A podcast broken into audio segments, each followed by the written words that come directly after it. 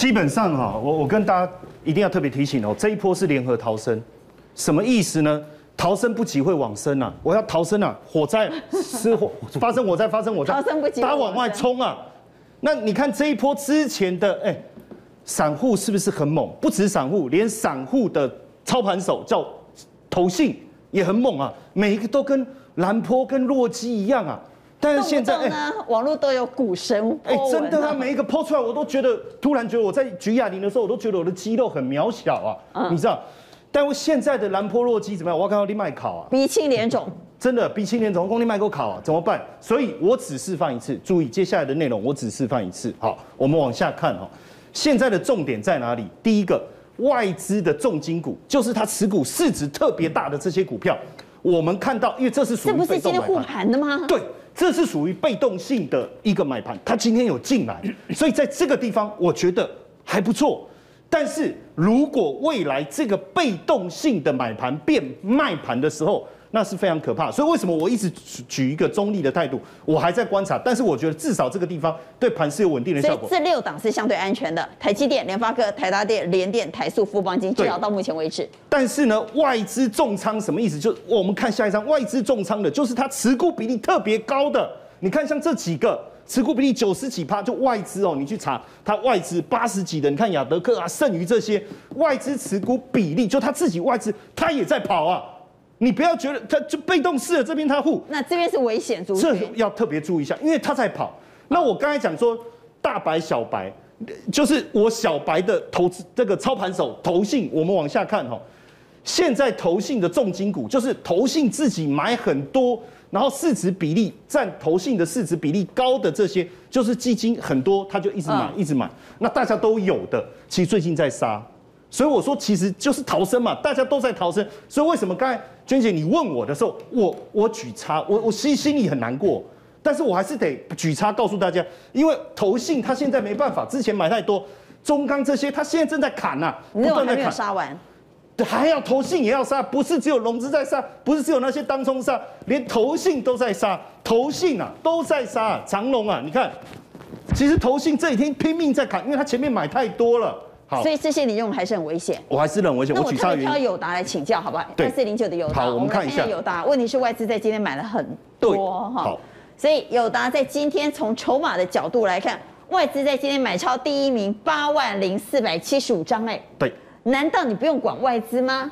基本上你外资买，投信砍，其实这中间会有一些交错，有一些交错。那我们也来看一下，那投信有没有看？看一下。好，今天外资买了超过八万张。我们来看一下，那投信在今天在面板身上做了什么动作？好，确实有卖，但是只卖了一千零九十三张。对，就是卖的稍微少一点，所以我说还是要谨慎的观察。嗯、那还有一个最最后再给我一点时间，我们看一下哈，投信他自己重仓的股票很严重，这什么意思？就是。外资有没有买什么不知道，但是他自己报这个股票，它比例特别高，这个是超危险族群。嚯，这个这个很危险呢！你看什么敦泰，哦，天域，上次还有个朋友问我，传来问我说，哎，这个在跌，他之前好像也是我们这边的同事，然后就问我说，哎，这只敦泰怎么办？我说，如果你买的少，你就等个半年吧。他说要等那么久，我说办怎么办？啊，买的多赶快跑。哦，他说好吧，那我继续等。我说那你买的少就不用怕。为什么这么多分析师都不问，就只问你？可能是我的本身的外形条件，还是说我的分析比较理性？好，当然在这个地方，你看哦，投信持股比例比较高的这些，我觉得短线上还是有可能会被大幅度的调节，我觉得还是要特别小心。哦，这是超危险族群。好，到底这个盘要跌到哪里？很多人担心台湾的疫情如果连环爆，股市会不会崩？刚刚其实有明谈到了一万五千点，我想问，一万五千点真的守得住吗？我们再回到盘中走势。在今天最低点是达到一万五千一百五十九点，也就是说，上个礼拜五的五月十二号的低点，在今一度掼破了，在今天又失守了半年线，所以我要问：一万五千点真的撑得住吗？认为撑得住的给我圈，认为撑不住的给我擦，请举牌。一万五千点撑得住吗？哇，全员一特一致通过，六票都认为一万五千点撑得住啊！哎呀，那你这样有信心吗？啊，明天如果五百例也撑得住吗？也撑得住，不改不改。好，所以我们来谈谈疫情。好，难道疫情对盘面的干扰已经慢慢钝化了吗？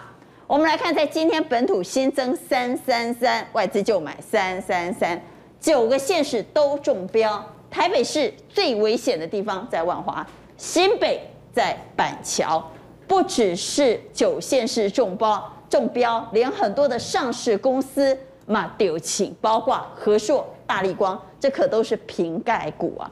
特别是我们也很担心的是，现在医疗系统有没有可能崩溃？亚东医院出现院内感染。现在的负压病床只剩五十一床，所以我们先来看在今天的疫情最新。那我们今天哈有新增三百三十五例哈 COVID-19 的确诊，三百三十三例是本土，那两例是境外移入。居住的县市分别为台北市一百五十八例，那以万华区八十九例为最多，那其次为新北市的一百四十八例。那以板桥区四十一例为最多，桃园市十例，基隆市六例，彰化彰化县五例，宜兰及台中市各二例，新竹县及毛利县各一例。好，在今天新增本土病例竟然高达三百三十三例，哇，每天这样倍数的变哈，真的很令人担心呢、呃，其实三百三十三例不是倍数，理论上来讲，如果按照英国病毒的那个变种病毒的传染，应该是乘数效果。也就是说，礼拜天我们看到，比如说两百例，这次应该是六百例才对。所以三百三十三是刚刚署长讲，我们这两天双北的一个整个进入的第三级，大家表现非常好。你知道我昨天晚上坐捷运哦，那个捷运一个车厢两个人，我坐公车。专车一个人给我送到内湖，你看他台北市民多么自助。不过现在大家比较担心，对股民来讲，我还是要插个话来问一下署长。问题是在今天有最新消息是有伊利是四月六号，其实他就感染了。是，换句话有没有可能是我们根本没有普筛，所以隐藏了多少病例，大家搞不清楚。等到你真的下去筛之后，才发现，哎呀不少。那虽然刚刚宪哥说应该乘数效应，不止如此，从过去国外的经验来看，嗯、但台湾。只需要从十几例到二十几例到一百八十例到两百例到三百三十三例，确实也很惊人。我不知道是不是因为现在开始筛开西表，只要到这个二十八号哈，三级，这个不要再继续三级了哈。如果不要超过一千，好，就算是二十八号以前不要单日超过一千。一千不哎对，不要单日超过一千，超过一千的话就很麻烦了啊。嗯，没有超过一千就表示哦，比较韩国比较日本。阿哥没卖了，阿哥一旦鬼了，好、哦、啊！如果我我认为应该不会了，好啊！每天都增加一两百一两百，然后到了拐点应该是二十一号，因为基本上大家拢我我 你你都基本上这这这些在都会都会都会困的，都会都会对吧？好 啊！全世界吼，像咱吼台湾的老百姓哦，就是较乖的，较乖的哈，所以一定会拐点，这是绝对。毫无疑问的，也就是说呢，确实因为我们过去没有普筛，有很多隐藏的病例没有被发现，所以所以这次不是那现在陆陆续续陆陆续续筛出来了，对，那确实我们台湾老百姓呢也很自律，所以首长期待五二一可以出现拐点，五二八真的可以解除三级警戒，二十二十一二十二这三天有一天会拐点。啊，二十二十一、二十二，期待有一天出现拐点。嗯，对。那其实对股民来讲，比较担心的就是说，有四家的电子公司呢，竟然有员工确诊。但是我根据昨天晚上所有的整理，这家公司呢，大部分工厂都在竹科，所以理论上来讲，他们在新北、台北的员工几乎都已经在家办公。另外，工厂都分 A、B 班，所以对生产没有影响。那今天早上最震撼的就是亚东医院竟然出现了院内感染。那院内感染最主要是什么？是因为他们的一个医务人员破网说：“请救谁来救救我们？”因为长官叫我们要共体时间。因为现在已经有六名的一个住院的病人，跟两名的医务人员，八名他已经确诊了。另外有二十九个现在已经在院内在隔离观察，所以他们的整个人力完全没有办法去支应了。那这个原因就是里面有。病患呢，他根本就隐匿他的病情。在三天前，他的女儿在照顾他他的那个病人的时候，他的长辈的时候，一直咳咳咳咳咳，结果咳到后来，他也回到中立去带小孩。现在担心的是类似这样的隐形传播者一直在跑，这是第一个。第二个呢，就是说大家认为现在有第三条的平行的一个传染链，因为我们现在诺乌特跟万华嘛，那好像还有一条，为什么？刚刚书长讲的就是五月十六号有一个新增病例，他四月六号就已经发病了，就是四月六号那一条嘛。对，那根据目前来讲，这个病毒的一个惯性来讲，发病十这之后的十天传染力是最强的。发病的十四天就没有传染力了，所以理论上来讲，还有一条我们看不见的，也就是说，在外面乱乱说，哎，嗯，哪里对，这个是比较危险的。那第三个就是说，新双北的现在的负压病床剩下五十一个，所以有议员就投诉啊，他说他的朋友啊，他的朋友他是开工厂的，爸爸妈妈确诊了，然后家里有四口。那他的儿子呢？去做快筛，哎，快筛剂没有了，就自己再去做核酸检测。我爸爸妈妈已经咳出了那个血丝了，这个时候一直在等，打电话去都说你等等等什么？等救护车，等不到救护车，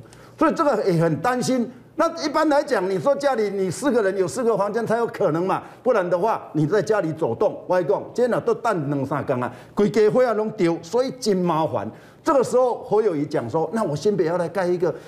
方舱医院呢、啊？那方舱医院有没有？其实有，在去年的四月，它就有高一的一个新北的一个一个分院哦，它就盖了一个叫做简易观察专区。那这个专区呢，它是用十一天的时间，花两百万，它有两平，有十四间的一个病房。然后这个病房每一个病房呢，它的独立空调，而且恒温。而且可以做那个感应的洗手台，另外最厉害的就是它的护理站呢，是用远端监控、双向语音，就是可以让。护理人员跟病患之间完全的隔离，而且只有两百万呢就可以出现。如果以这样的话，如果万一双北的一个负压病病床不够的话，那十一天你花个两千万，就有一百四十个床位嘛。这样的话，应该对台北新北大家心里面不会那么恐慌。那现在大家比较像署长，他比较担心的就指挥中心，现在怎么就没有在做疫调呢？没有在做逐机的报告？以前不是三五都每天都在讲了好多好多，现在全部都甩给。可是因为现在多点报，有很多是不明感染源，怎么做疫调？那无法多调，咱无他济人嘛，所以现在就甩给地方，连锅子也甩出去了。问题是中央甩过来，地方怎么接呢？所以目前来讲，这一点是比较担心的。好，所以呢，另外一个担心的是，刚刚其实署长谈到，不排除有可能单日出现千例的确诊。那如果单日出现千例确诊，安内兰警降环漏，有没有可能升级到第四级，也就是封城？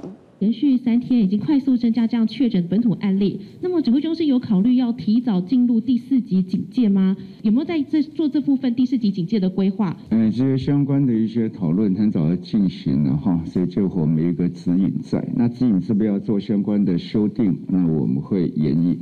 那不过现在哈看起来还持续监测疫情哈，控制疫情可能是一件比较重要的事情。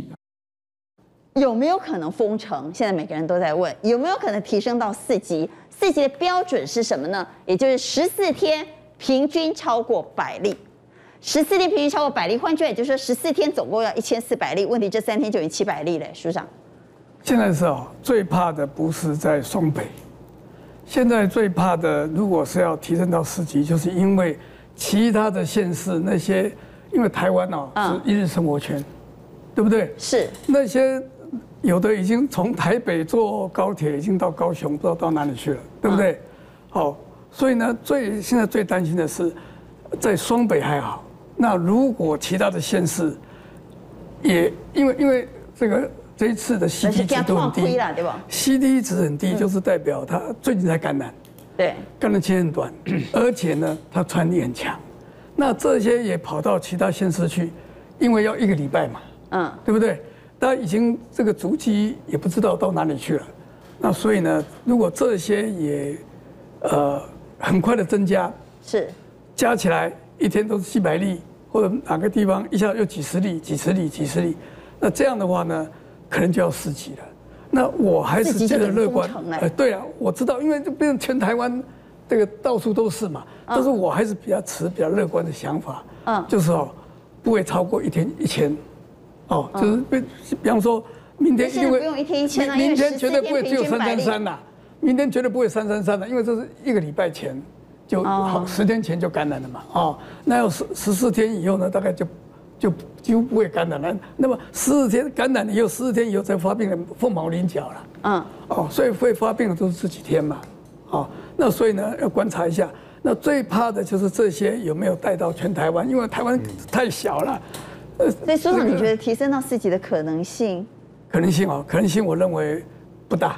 哦，不大，不大。那我们回来看，那到底这样情况？但是不能不能保证哦，因为 现在就是要看看明后天其他的县市，重点不是双北啊，绝对不是双北，是其他的县市是怎么样？好，那在这样的情况之下，要不要抢防疫，特别是生技股？呃，其实防疫股今天涨停板，我一个朋友传给我，他抢了六档。